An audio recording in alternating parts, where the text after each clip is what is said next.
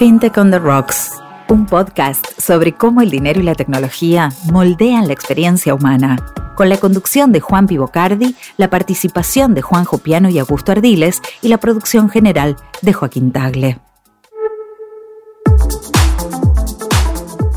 Bienvenidos a un nuevo capítulo de FinTech on the Rocks.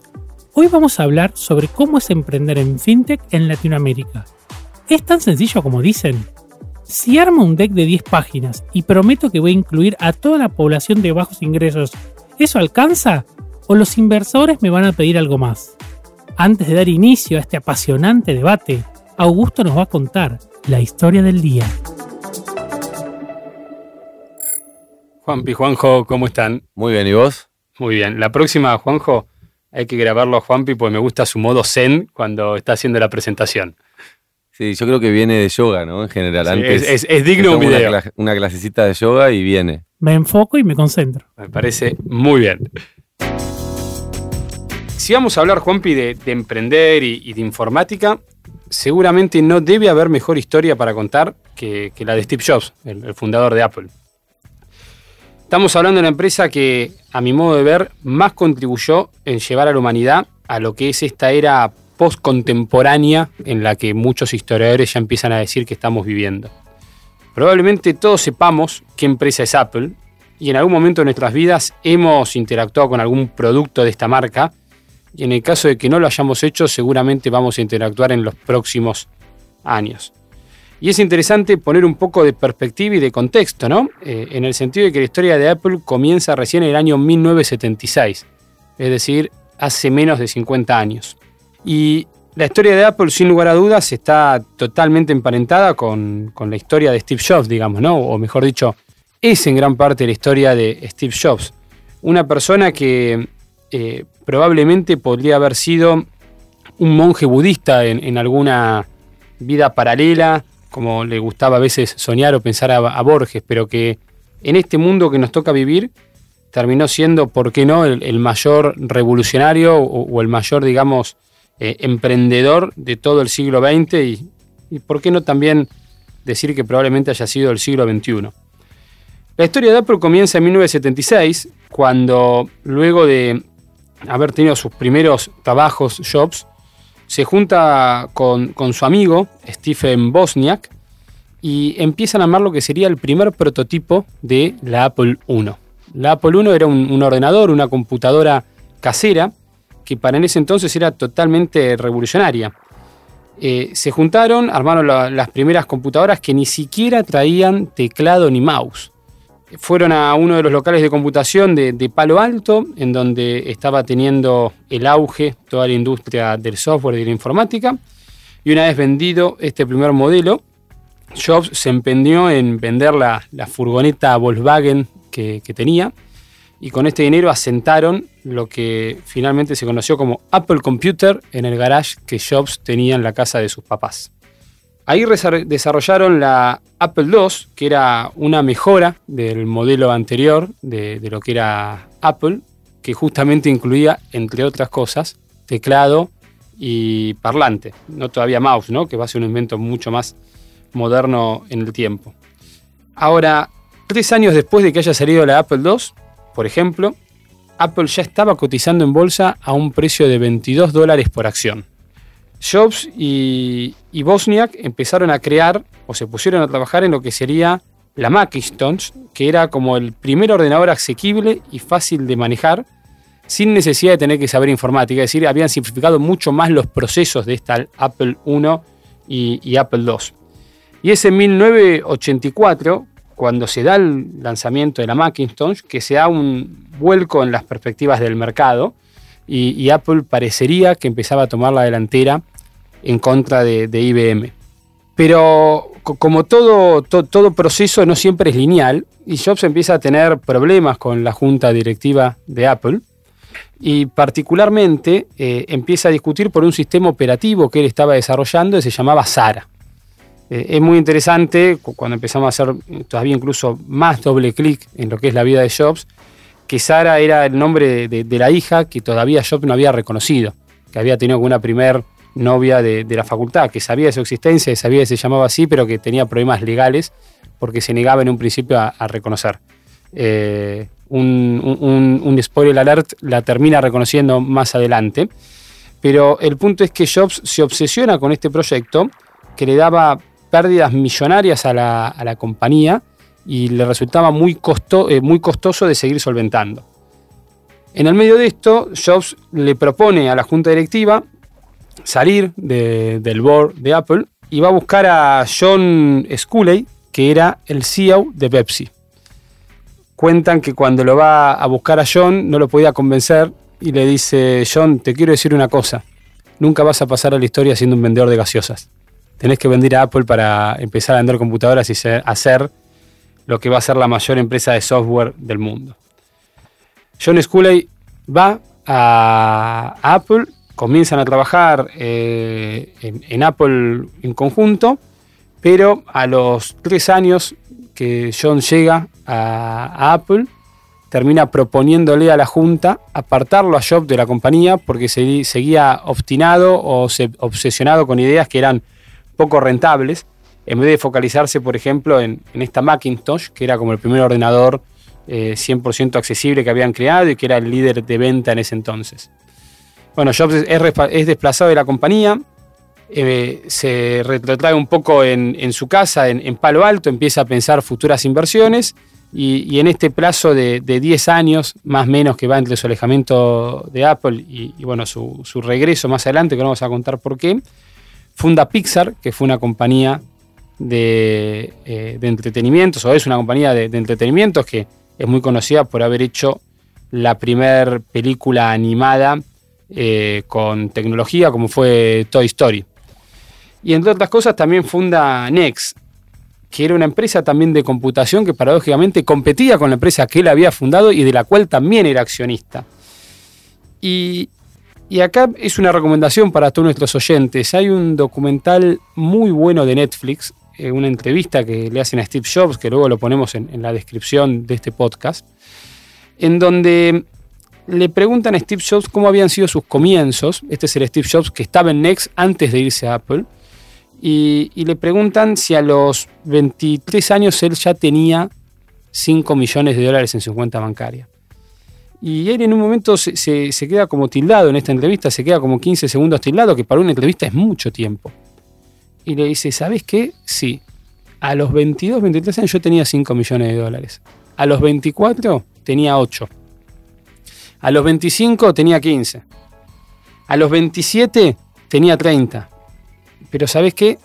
Lo hubiera hecho igual aunque no hubiera cobrado este dinero, porque a mí lo que me motivaba y lo que me motiva no es la plata, es realmente algo mayor, algo más grande, es eh, hacer cambios que trasciendan, que, eh, que, pasen por, mm, que trasciendan a uno, que, evolucionen más allá de, nuestro paso por, por, esta vida. Las vueltas de la vida hacen que eh, a Jobs lo vuelvan a buscar en el año 96, 97, cuando Apple estaba perdiendo mucho dinero. Y bueno, cuando vuelve Jobs a Apple, agarra una empresa que estaba eh, con una caída muy marcada en la bolsa, estaba permanentemente perdiendo su evaluación año tras año y Jobs empieza a refundar lo que era la cultura corporativa de, Apple, donde el primer gran lanzamiento que hace lo hace en el año 2001, si mal no recuerdo, que es con el famoso iPad, que fue una forma totalmente revolucionaria de volver a escuchar o de empezar a escuchar música, para culminarlo, digamos, con el lanzamiento del primer iPhone eh, en el año 2007. Un dato que no les conté y es que hay, una, una controversia de por qué Apple se llama Apple. Algunos dicen que Jobs le pone este nombre porque le recordaba a cuando él vivía en, la India o incluso también en California recolectando manzanas, que era su fruta preferida. Otros porque tenía un estudio de mercado que le había dicho que lo importante era que haya un nombre corto que tuviera la primera letra del abecedario. Y una tercera teoría que refiere a que en realidad el símbolo de Apple es esta manzana con, ese, esta manzana mordida porque quiso homenajear a Alan Turing, eh, el padre de, la de, la computación moderna, que se suicidó justamente comiendo una manzana envenenada. Por eso eh, el, mordisco que tiene la manzana de Apple. Y, como me fui hasta Alan Turing, que también fue un contemporáneo de, de Winston Churchill, el primer ministro eh, de, Gran Bretaña durante la Segunda Guerra Mundial, que es el que fomenta todo el trabajo que, Alan Turing hacía, eh, me gustaría cerrar con una frase que decía Churchill, ¿no? que, el éxito consiste, eh, mejor, que el éxito consiste en ir de fracaso en fracaso sin perder la esperanza. Y, y esto ya no sé si me trae una pregunta o una reflexión, Juanpi, pero ¿será así? ¿El éxito es ir de fracaso en fracaso sin perder la esperanza? no vamos a hablar solo de fracasos, sino también de algunos éxitos de la persona que nos va a acompañar. Un emprendedor serial, CEO de varias fintech, tienda dólar, tienda cripto, hincha de Argentinos Juniors. Fede Golver, es un placer tenerte por acá. ¿Qué tal, Juanpi? ¿Qué tal a todos? ¿Cómo están? Y sí, sí, muy contentos de que me reciban. Y bueno, un poco la, primera pregunta es esa, ¿no? Es, eh, hay una visión, y sobre todo en los últimos años en Latinoamérica es muy clara, que pareciera ser que, la vida del emprendedor es una vida feliz, ¿no? Es que uno arma un deck con colores muy lindos, muy vívidos, se sienta con, personas que tienen dinero, que generalmente están en, el país del norte, le da ese, ese, deck, generalmente son diapositivas de PowerPoint, y a cambio de eso recibe dinero que, puede utilizar libremente, hacer fiestas y bueno, vivir en una, en una empresa de crecimiento eh, eterno y acelerado. ¿En tu vida te ha pasado esto o te has enfrentado a algunos desafíos? No, nunca me pasó eso en mi vida. Eh, creo que el, primer caramelito dulce fue haber entrado a YC después de haber hecho cuatro o cinco intentos con compañías previas. Y bueno, finalmente se dio, pero bueno, cuando se dio y llegué a YC ya tenía también otra empresa, con lo cual no sé de todas formas si lo hacemos en orden cronológico a la, entrevista. Contanos, contanos vos tu, tu primer proyecto. Bueno, yo trabajaba en el mundo corporativo, en una línea aérea de cargo. Transportábamos caballos, flores desde Ecuador y Colombia a Ámsterdam, eh, elefantes de África a México hubo. Mucho, bueno, dije caballos, había de polo y de carrera. Variedad, mucho. Mucho arándano desde Tucumán a, Estados Unidos. Y me empiezo un poco a aburrir del mundo corporativo y empiezo, sin conocimiento técnico alguno, a querer meterme en el mundo web y junto a un amigo decidimos armar una web usando una de estas plataformas que son drag and drop, donde te armas una web sin saber codear y es básicamente una landing donde la gente llena un formulario. En ese momento intentamos hacer una plataforma que unía a pacientes con psicólogos, creo que estábamos muy adelantados al tema del COVID. Esto fue por el año 2013. La plataforma andaba de haber tenido 120, 150 usuarios, pero bueno, no, nunca entendimos por qué lanzamos eso, porque no era algo que nos apasionaba, pero bueno, fue sencillo y lo hicimos. Lo importante es que tuvo un aprendizaje bastante grande hacia el futuro. En el medio intentamos alguna otra cosa y el primer pasito que, podemos decir que la, la, pegó o que dio un primer salto, donde decís que se llama hubo Product Market Fit, que es que básicamente tenés el producto y sin necesidad de, estar sacándolo en la tele, pintar carteles en la ciudad y demás, la gente va llegando y usa tu producto. Y lo que habíamos hecho era unir a viajeros con compradores. Entonces una persona se iba de vacaciones a Estados Unidos, a Europa, a algún país, digamos, eh, de los ricos del mundo, y le alquilaba su espacio en el equipaje a alguien que quería comprar algo en Argentina, en Perú, en Brasil. Y bueno, y la verdad es que eso andaba muy bien con productos como Thermo Stanley, ropa de no sé si se puede decir marcas tampoco. Se puede, Podemos, podemos. Sí, sí, sí. Con lo cual, bueno, eso, la verdad que vino, esa empresa anduvo, anduvo muy bien. A partir de ahí empezamos a aprender mucho. De hecho, el, el primer empleado vino en esa empresa. De todas formas, siempre fue una empresa muy chiquita. Y bueno, finalmente eso se vendió a un, no lo llamaría un pequeño grupo, eh, un, inversor que le gustaba mucho ese producto, vivía en Estados Unidos y bueno, él tenía sensaciones de que lo podía llevar a algo mucho más grande. El problema principal era la operación ya in situ, en la ciudad. El last mile delivery era donde se te generaba el, inconveniente mayor. A partir de ahí, bueno, ya metido en cripto por, por vida personal, porque me gustaba indagar en el mundillo cripto, decido eh, junto con un primo mío, armar un PRODE para el Mundial de Rusia de 2018, totalmente descentralizado, todo hecho con smart contract. No vamos a entrar en el detalle técnico, pero podemos decir que también lamentablemente fue bastante adelantado para la época, porque era medio un DeFi sin ser un DeFi, no es que pagaba intereses, pero tenía sus cosas, tenía una muy buena UX UI, de hecho fue felicitado por mucha gente que sabía de cripto en ese momento, no solamente en Argentina, sino que también afuera. Y bueno, y ahí aprendimos mucho de todo lo que era eh, codiar smart contracts. En el medio, cuando terminó el Mundial, lamentablemente ese producto que anduvo muy bien para el Mundial no caminaba para otros eh, eventos deportivos, no traccionaba. ¿Por qué apostaste vos? ¿En ese Mundial? ¿Que ganaba Francia no? No, no, no, no. Yo debo haber puesto a Brasil campeón o Alemania campeón seguramente. No, no. Eh, Argentino Junior, ¿no? Era un torneo internacional así. No, argentinos. Bueno, entramos a la Copa ahora, así que vamos a ver cómo nos va. Em, bueno, y en el medio buscando también alternativas. Nos fuimos en todo este proceso que fui conociendo gente y armando gente. Lo más importante que puedo decirte es que CryptoCap, que era el nombre del PRODE, lo que nos permitió formar un equipo base muy, muy bueno. O sea, tardé, si te digo que arranco en 2013 y CryptoCap fue en 2018, o sea, tardé cinco años en armar un equipo sólido, decir, bueno, listo, con este equipo algo va a salir y algo va a funcionar muy bien. Eh, en el interín con la empresa esta de, logística, llamémosla, eh, había aplicado YC, llegamos a la entrevista, viajamos a San Francisco, pero nunca nos elegían. Con CryptoCap aplicamos a YC y tampoco nos elegían. Finalmente se suma un socio más y en la época del 2019, cuando se abrió un poco la economía en Argentina y era más fácil conseguir una licencia de cambio, aplicamos una licencia de cambio eh, al Banco Central y la obtuvimos muy rápido, sorprendentemente. Con lo cual eh, empezamos a vender dólares, eh, con bastante poco conocimiento sobre lo que era un mundo regulado, con reglas bancarias y normativas. Eh, éramos literalmente cuatro personas que estábamos en una pequeña oficina vendiéndole y comprando dólares a la gente, todo online.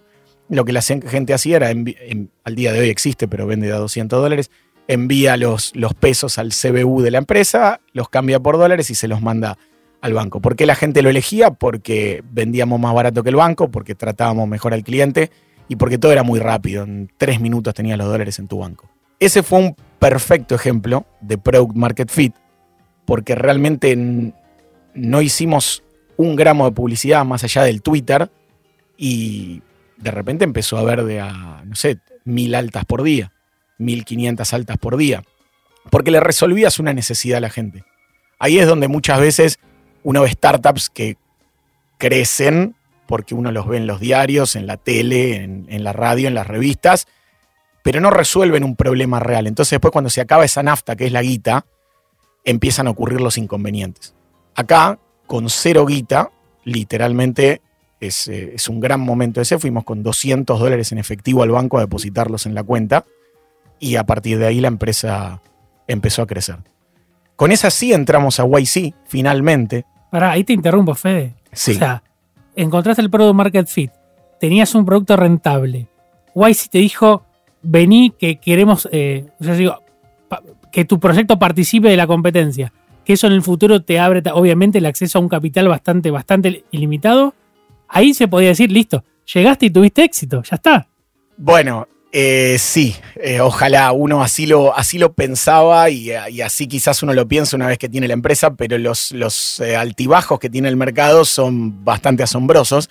La cuestión es que efectivamente, la verdad es que nos iba bien, habíamos contratado ya al primer empleado y a dos más también del, del, lado de desarrollo. La página evolucionando, como digo, había más o menos mil altas por día, por, por poner un número más o menos grande y, iba creciendo en volumen y creciendo en volumen. Entramos a YC en octubre del año 2019, eh, eh, principios de octubre, creo que esto fue antes de las elecciones. Y YC arrancaba en enero del 2020. En diciembre del 2019 vinieron los cepos de todos colores, así que llegamos a YC y le dije, mira, te llegué con esta empresa, pero ahora ya no tengo más empresa. Y el tipo me dice, no, pero eso es algo imposible. No, no, le digo, es en serio. O sea, yo operaba toda esta cantidad de dinero por día y ahora opero dos pesos con 50. Argentina, no lo entenderías. Exacto, exacto. Así que igual el, tipo, digamos, el, partner que era como el que nos adjudicaron a nosotros, nos dijo una cosa que fue, Miren, yo los elegí por el, por el equipo, así que fíjense qué hacen y después me avisan. YC tiene algo que es un investor que te dice, toma la guita, usa mi red y ya está. Yo no te voy a molestar en absolutamente nada. O sea, la verdad que es un investor bastante amigable YC en ese sentido. Em, bueno, en el medio, ahí fue Tienda Dólar, que fue esta agencia de cambio, fue nuestra primera incursión en FinTech. Obviamente sin saber nada de FinTech, de regulaciones, de normativas y demás, pero la fuimos aprendiendo a los golpes y a los tumbos. Veníamos muy bien, bueno, se nos prendió fuego la compañía, ya no sabíamos qué hacer y ya estábamos más armados. Cuando te digo más armados, ya había gente que cobraba sueldos. Entonces la desesperación era un poquito mayor que con CryptoCap. Pero bueno, en el medio hemos pivoteado, hemos hecho dólar MEP, que ha, cambiado, pero bueno, nos dieron de baja el producto por temas normativos.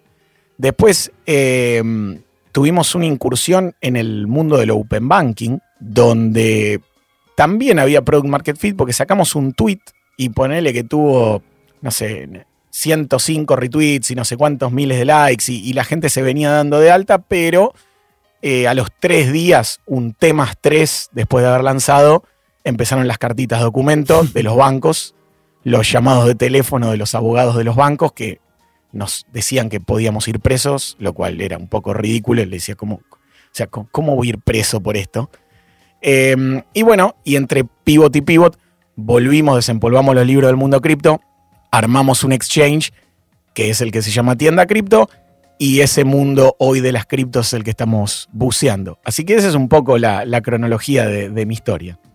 Hay, varios puntos en la historia que comentás. A mí hay, algo que cuando conocí Tienda Dólar me impactó y lo vinculo con la historia de Steve Jobs, es que los productos que el equipo, el equipo tienda, llamo yo, si, eh, el, equipo de ustedes en general presta mucha atención, es en la experiencia de usuario, ¿no? Es como que tienen una particular atención en la experiencia de usuario y lo vinculo obviamente con la historia que contábamos antes. ¿Cómo haces para generar esa percepción en los usuarios? ¿no? Para que cuando uno entre al, a los tweets y vea las palabras o, los comentarios de tienda cripto, siempre sean como supporters, ¿no? Como gente que están como eh, siendo embajadores de la marca a partir de su uso. Sí, eh, Siempre le pusimos muchísimo foco a, la interfaz de cara al usuario para que sea muy, muy simple. Eh, eso viene desde la época de, CryptoCap. Por eso te digo que CryptoCap, en la época en que a Crypto todavía no estaba tan armado, eh, fue una novedad en cómo nosotros incorporamos el Metamask y hicimos todo eso. Viene, viene de ese aprendizaje. Pero después hay algo que creo que es clave y eso viene desde el día cero con, con la plataforma de los psicólogos, que es que es atención al cliente puro.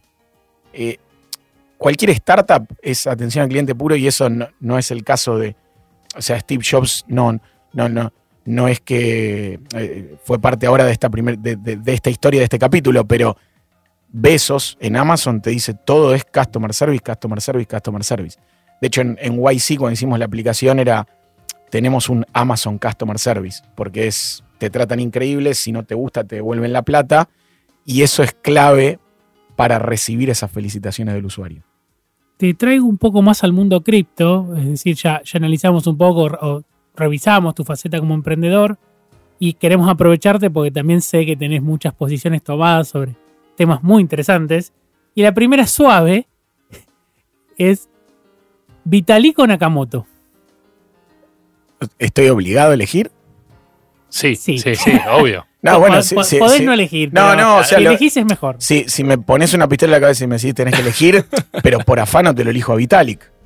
Es genial porque hace unos capítulos tuvimos a otra persona que es eh, un poco más identificada con la comunidad Bitcoin y dijo que la pregunta era muy, muy fácil y que hubiera elegido siempre Satoshi. ¿Por qué Vitalik?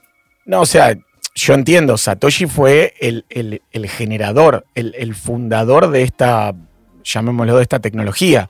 Eh, lo que pasa es que Vitalik le hizo un upgrade, si querés decirle a la tecnología. La, escaló un nivel y le permitió codear en la tecnología, lo cual es, es, sacado. O sea, Bitcoin es increíble, fue el inicio y me permite mandar plata de A a B, pero después, gracias a Ethereum con Vitalik, puedo empezar a codear cualquier cosa encima.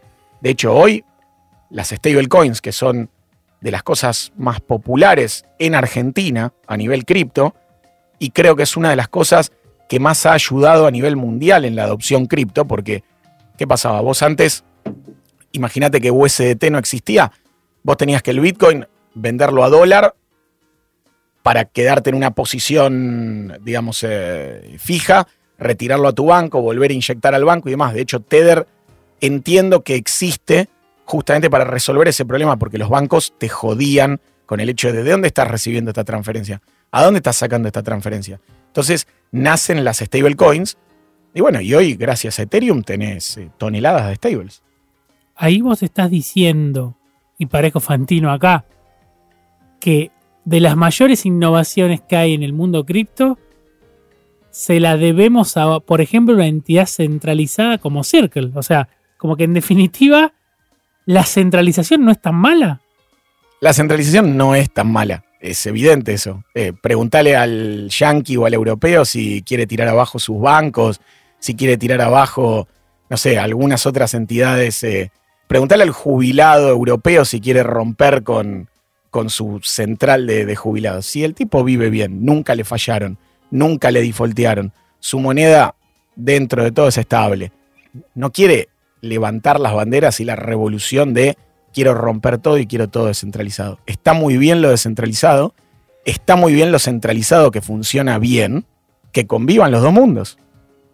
Alguna vez hemos hablado y eh, hay al algunas personas que dicen que las criptomonedas son el ecosistema financiero del futuro y van a desplazarlos, ¿no? Eh, alguna vez vos me has dicho que en realidad el, futuro de, de, los criptos o el futuro de la adopción cripto está vinculada con los bancos. ¿Esto es así? ¿Hay un lugar en el que se van a juntar? Sí, eh, a ver, los que estamos en cripto, si vos querés que mañana el que está caminando allá por la esquina use cripto también, y eh, no sé, Banco Galicia, Santander, los que fueran, le tienen que poder vender cripto, porque tienda cripto lo hace y un montón de otros competidores lo hacen, pero la realidad es que mucha gente, y esto hablo desde tienda dólar, por más que yo vendía más barato el dólar y era una eh, compañía licenciada por el Central y todo, había gente que seguía diciendo, no, no, yo mis dólares los compro en el Banco Provincia o en el Santander porque les tengo confianza y así son. Entonces, eh, no hay dudas de que eso va a ocurrir. El exchange tienda cripto, si no hubiese bancos, no existiría tampoco. O sea, tiene que poder descansar su dinero en, en, en cuentas bancarias. Entonces, evidentemente se van en, la, forma para que esto siga creciendo es donde se encuentran el mundo financiero tradicional con el mundo cripto. Y bienvenido sea que haya algo que sea puro y exclusivo cripto, porque quién sabe, capaz que yo en el futuro termino armando algo 100% descentralizado como lo fue CryptoCap, donde en CryptoCap no había bancos, no había nada. Y era una fiesta también, igual que lo es Tienda Cripto. Me parece que hay proyectos para una cosa y para otra, las dos cosas van a funcionar y sí necesitas que el mundo financiero se meta de lleno en, cripto para que esto siga creciendo y, siga teniendo más capitalización de mercado. Cuando te tocó arrancar, Fede, a, emprender, eh, contaste, pasaste desde algunas cosas más descentralizadas hacia otras reguladas y centralizadas y quizás alguna, eh, la actual, digamos, más bien centralizada, es decir, de, brindar un servicio de venta de criptomoneda e indirectamente también de, de custodia, corregime, ¿no? Eh, ¿Cómo es este proceso de, comenzar a emprender? Eh, ¿Cómo es el, hecho de sentarte en un hoja en blanco y decir, bueno, ¿por, dónde arranco? Eh, imagino que es una pregunta que te hicieron siempre, pero que, a más de uno le, le, debe pasar cuando emprende, decir, bueno, tengo que hacer 80 cosas, desde el café a la mañana hasta ver si está la hoja 4 para cuando tengo que imprimir esto para la autorización y lo más importante todavía, ¿no? Toda la infraestructura tecnológica que va por atrás en esta lógica de de Web3, digamos, en la que ustedes están prestando servicio, que, permanentemente se rementa y permanentemente está atacada por regulaciones, ¿no? Sí, eh, a ver, si, si vamos por el lado de emprender, cualquier cosa, puede ser algo como fintech o puede ser eh, venta de algo, lo más importante es que no, realmente no necesitas plata para arrancar. Eh, nosotros, la plataforma de los psicólogos, la hicimos, o sea, lo, que invertimos fue tiempo y el tiempo es dinero, sí, claro, pero lo que pasa es que eso es lo que te permite ir aprendiendo después y ir mejorando en el resto de tus, de tus empresas. Entonces, es totalmente ficticio ese hecho de decir, uy, tengo que armar un deck y ir a presentárselo a los investors y levantar capital.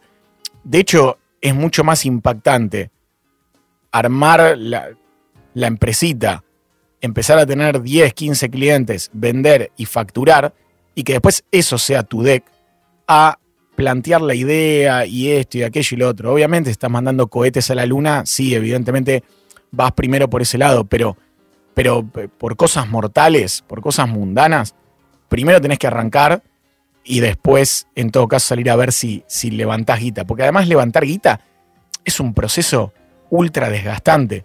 El tiempo que tenés que invertir en conseguir clientes, en desarrollar productos, lo estás gastando en eh, tomarte un colectivo, un avión, un, taxi para ir a reuniones de acá para allá, armar un deck que tiene que estar lindo, empezar a tener referencias y encima una autoestima bastante alto, porque el 99% te van a decir, no, pibe, no, no, no me interesa tu producto. Entonces, siempre primero armar, armar eso y a partir de ahí ir viendo cómo, cómo creces. En lo que respecta a un mundo regulado, y tiene su complicación. La verdad es que por suerte nosotros arrancamos, eh, la verdad que siendo ignorantes, quizás es la palabra, o sea, con, poco conocimiento y eso nos permitió animarnos a ciertas cosas que capaz que si sos un abogado, decís, no, pará, yo esto no lo puedo hacer, esto otro no lo puedo hacer, y eso te lo va demorando. Eh, y hay que empezar a hacerlo más de a poquito. Pero la realidad es que siempre al principio, si querés testear una idea, anda total en, en, en modo chiquito, te sirve ese aprendizaje. Genial, genial es una remera la, la, frase de Churchill, de las de Fintech on the Rocks. El éxito es la suma de los fracasos. ¿Cómo, cómo es la frase? ¿La repetís? El éxito consiste en ir de fracaso en fracaso sin perder el entusiasmo. Creo que lo, lo leemos en, en, las líneas de, de, cada pregunta que le hacemos a Fede, más o menos, ¿no? Hay éxitos también, ¿eh? Para que. Ha tenido éxito. Hay no, mucho éxito. Ni habla, pero el éxito es lo que él va creando. Total. Eh, y en el camino, de, dentro de un éxito, hay fracasos. Es así. Igual no, no, quería seguir con este tema, quería llevarte un poco a, a, al mundo cripto y a la.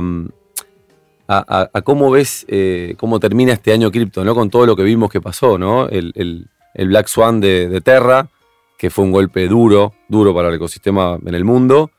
Por un lado, eso, y después algo que hemos charlado en alguna oportunidad, localmente, cómo ves el ecosistema cripto, cómo lo ves de maduro, cómo lo podés comparar a nivel eh, mundial, ¿no? Tenemos figuras interesantes acá. Bueno, los chicos que armaron este mm, metaverso, mm, ¿cómo se llaman los chicos de?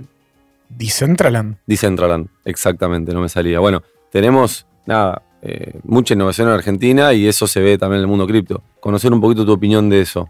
Cripto a nivel ecosistema mundial y a nivel ecosistema local. Eh, cripto, la verdad, creció un montón. Desde el día cero, desde hace cuatro años a hoy, creció un montón. Tiene muchísima más gente a nivel mundial eh, que hace 4 o 5 años. De hecho, a mí siempre lo que me gusta mostrar es, no, no, mires tanto la curva de Bitcoin o de Ethereum, que como sube y baja es, es, es una montaña rusa, pero sí mira la curva de capitalización de las stablecoins, de las más grandes, USDT, USDC, BUSD, DAI, y vas a ver que es solo crecimiento. Eso te muestra que llegó mucha guita al, al, al, mundo cripto. Tiene palazos, sí, como el de Terra, en el pasado también tuvo otros palazos, vamos a seguir viendo esquemas Ponzi y estafa, bueno, Celsius eh, murió y después alguna otra también por ahí, pero me viene Celsius que era, era bastante grande, justamente, y a veces lamentablemente tienen que venir regulaciones por tipos como el de Celsius, eh, un desubicado que se puso a timbiar la guita de la gente, y a nivel argentino, lo mismo. O sea, la, verdad es que obviamente te acompaña todo el problema que tiene el peso argentino, te acompaña a que la gente busque alternativas y con todas las movidas del CEPU y demás, la gente encontró en las stablecoins una alternativa para salir al dólar, eh, una alternativa para irse de viaje y, terminar gastando eso. A nivel ecosistema local, creo que a nivel exchanges, no sé, ya habrá 8, 9, eh, algunos más grandes que otros, que, que están bien posicionados hoy. De hecho, era el, eh, había leído hace poco que hay, hay más cuentas en exchanges que, por ejemplo, en sociedades de bolsa, que cuentas comitentes.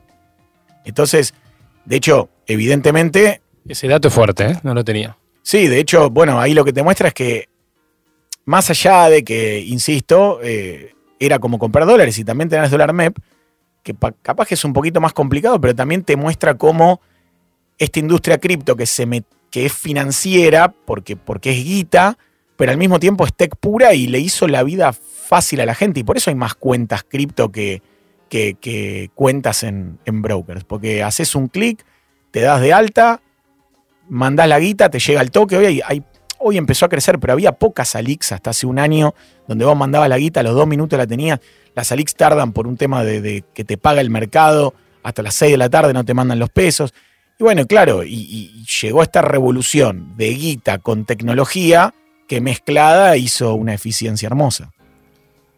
No soy el experto en historia, como dice Juanpi, intento aprender y leer. Y, y lo hago, Fede, porque me interesa entender los procesos que acontecieron en, en- otro, en otros tiempos, en otras circunstancias, porque con más o menos similitudes se suelen repetir.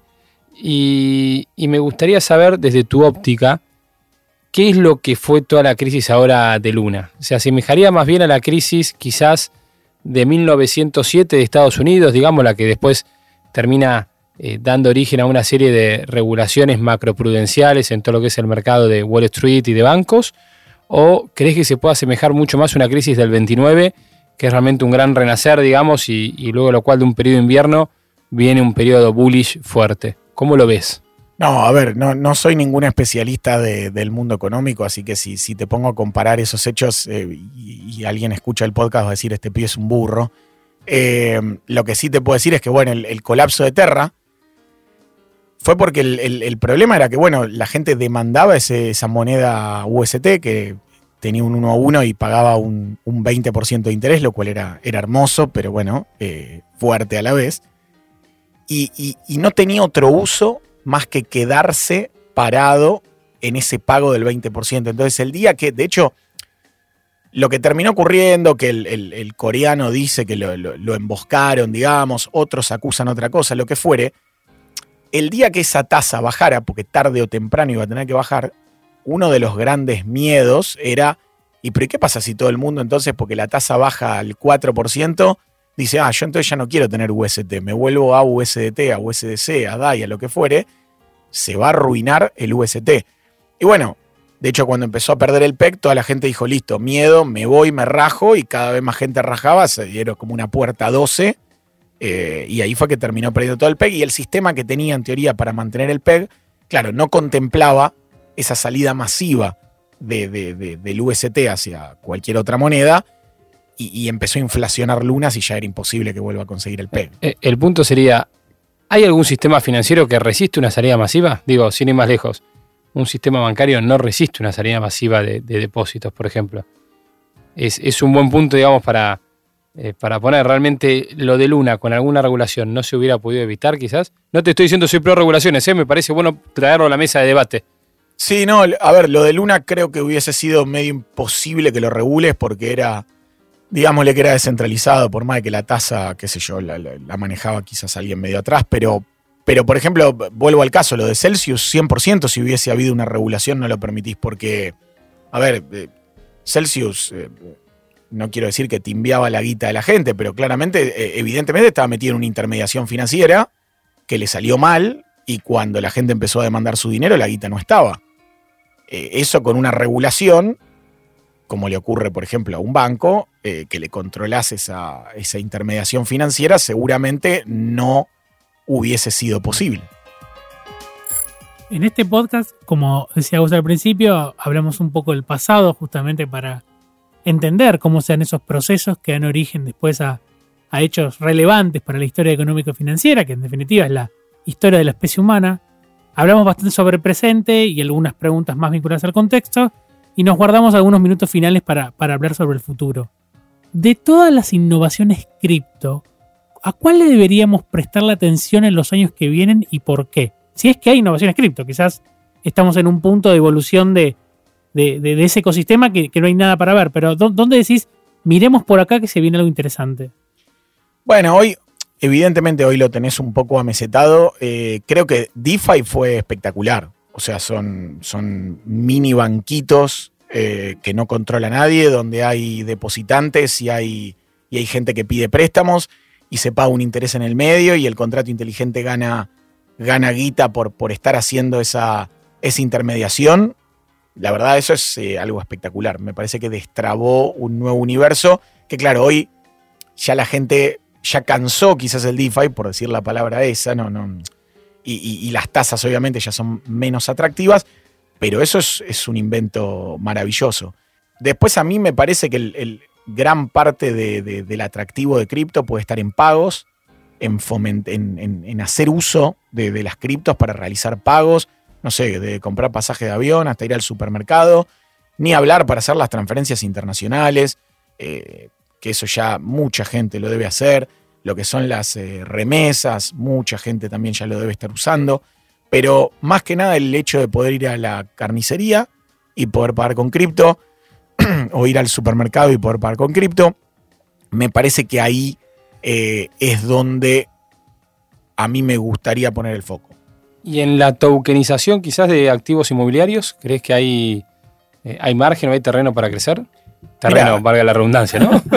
debe haber, yo no soy muy, muy fanático de eso. Ahí tenés metido igual, entiendo, toco medio de oído, pero tenés metido de que si vos tokenizás tu departamento y el token, no sé, sacás 20 tokens de un departamento, lo tienen 10 personas diferentes, vos podrías pagar el alquiler, se va distribuyendo entre los, los tenedores de esos tokens, pero ahí ya tenés metido el tema de la, de la SEC, de que es un security, de que no es un security ahí ya tenés mucha regulación metida y entiendo que por eso no debe haber prosperado todavía demasiado. Sin dudas hay cosas así. Bueno, el concepto de DAO, que ya se puede legalizar, digamos, tú vas a Wyoming y aparentemente puedes tener legalmente una DAO. Sí, sí. Vos me preguntas, ahora, ahora mismo, para poder, eh, no sé, para, para tienda cripto, ¿le sirve ser una DAO? No, sería un quilombo monumental, no tiene sentido que sea una DAO. Son muy pocas cosas hoy que pueden tener sentido tener una DAO. Entonces, claro, estamos en los inicios. Entonces, pero bueno, capaz que más a futuro, a mí siempre cuando me, llaman algunos que me consideran experto en cripto y me dicen, che, yo no podría hacer esto por hacer una DAO, no sé qué, a mí lo que me gusta siempre contestar es, Argentina es una gran DAO. No, no, remera, anotá, anotá frase Argentina es una gran DAO, ya lo estoy anotando. Remera, salió otra remera más. Estamos a ritmo de una remera por capítulo, ¿no? desarrollame la idea de por qué Argentina es una gran DAO, porque me tiraste la frase, dos puntos, desarrolle. Y no, porque, qué sé yo, técnicamente somos todos a través de la democracia, donde votamos, elegimos a nuestros representantes políticos, a los representantes del pueblo, y bueno, y así estamos, ¿no? Lo que pasa es que en la DAO está todo medio preestablecido y corríjame, hay como un estatuto principal y no se van eh, borrando con el codo lo que se escribe con la mano, ¿no? Ahí, por ahí. No, hay, a ver, obviamente lo que sería la constitución de la DAO, la constitución nacional de la DAO, seguramente puede tener un montón de, matices, pero la realidad es que en una DAO todos tienen ese derecho a voto y al final, si querés hacer una DAO bien posta a posta, tenés que someter tu idea y hacer un lobby para que tu idea realmente camine entre el resto de los que tienen ese poder de voto y al final de cuentas terminás desgastado, lobeando porque tu idea salga a la luz y después cuando tenés que laburar para que esa idea se haga, ya, estás totalmente desgastado. ¿Con quién hablamos de armar un país acá? Eh, Manu Belva dijo que quería armar un país. bueno, tenemos ahí una herramienta para meterle toda la parte eh, básica de la Constitución, ¿no? Podría ser una DAO del país de Manu. Estoy, estoy, pensando que vamos a empezar a intercambiar remeras, así la de Satoshi es argentina y la de Manu, esta de Argentina es una DAO, es de Fede, vamos a hacer un encuentro, intercambio de remeras, ¿viste? Y una alianza estratégica, ya está. Claro. Lo, que no vamos a traer es remera de gimnasia, Augusto, por las dudas. No, no, ahí vamos a regalarle una a cada invitado también, ¿viste? Vamos a hacer como con los whiskies. Muy bien, muy bien. Bueno, nosotros, eh, para cerrar, le dejo la pregunta del final a el entrevistador picante. Es por el alert, no es joda lo que viene. La pregunta buena leche. Estamos hablando de lo que ya es un clásico en este ciclo. Y lo que queremos saber en este, en este último ratito del podcast, de la charla, es cuál es el problema del mundo que te obsesiona resolver. ¿Hay alguno? ¿Es un tema, no sé, que no tenés eh, del todo claro o hay algo que decís, che, quiero resolver esto? ¿Tiene que ver con tu empresa o no? Bueno, eso nos lo dirás vos, pero sentite libre de ir por el lado que quieras, digamos. A ver, no, por el lado de la empresa, no sé, hay miles de problemas, pero en- entiendo que son, son, son menores, son satisfacciones personales. Eh, a, a- a nivel más grueso, y te hablo de Argentina, que es el país donde, donde me gusta vivir, tengo amigos que viven afuera y la verdad que no, no por el momento no, no elijo esas ciudades. Y la, verdad que lo que me gustaría resolver es el, quilombo que tenemos a nivel político en Argentina, donde tenemos dos bandos que se pelean, pero ninguno hace nada. Eh, me preguntás cuál es la forma de resolverlo, no sé, porque yo por ahora en política no, no me interesa meterme. Eh, pero ahí radica el, el mayor de los inconvenientes y me encantaría que eso, tener una llave para resolver ese problema. O sea que digamos que si plantás un árbol, tenés un hijo y escribís un libro, le agregamos ser presidente de un país y sacarlo adelante y ya está. Estás. Bueno, qué sé yo, o sea, ca- capaz, capaz que en una de esas me termino encontrando de repente, viste, no, no, no, no sabés si No. tenés 70 años y de repente te eligen. qué No yo. sabés qué te depara para el futuro, pero tenés una gran preocupación por resolver el, el tema de, de- de- del futuro del país. O sea, me, me preocupa, me, me preocupa, me gustaría resolverlo. Ahora me decís, che, ¿te querés involucrar en resolver esto? La respuesta es, mirá, por ahora no y estoy lejos. Por ahora, me quedo con el por ahora, ¿no? ¿Qué sé yo? Por ahí de acá a un par de décadas tenemos, no sé si se crea una nación nueva con, con Manu, pero por ahí agarra Argentina, pone una DAO y resuelve todo, qué sé yo. ¿No, Juanpi? Por ahora y solo por ahora, este podcast llega a su fin. Fede Goldberg, gracias por, por haber venido. Gracias, gracias a ustedes por la invitación, estuvo muy bueno. Hago, hago un spoiler, eh, Fede viene hoy y mañana es su eh, casamiento formal, su casamiento civil, así que le deseamos mucha suerte en ese proceso. En todo caso, siempre puede volver a constituir una DAO. A la audiencia, nos vemos en el próximo episodio de FinTech on the Rocks. Muchas gracias.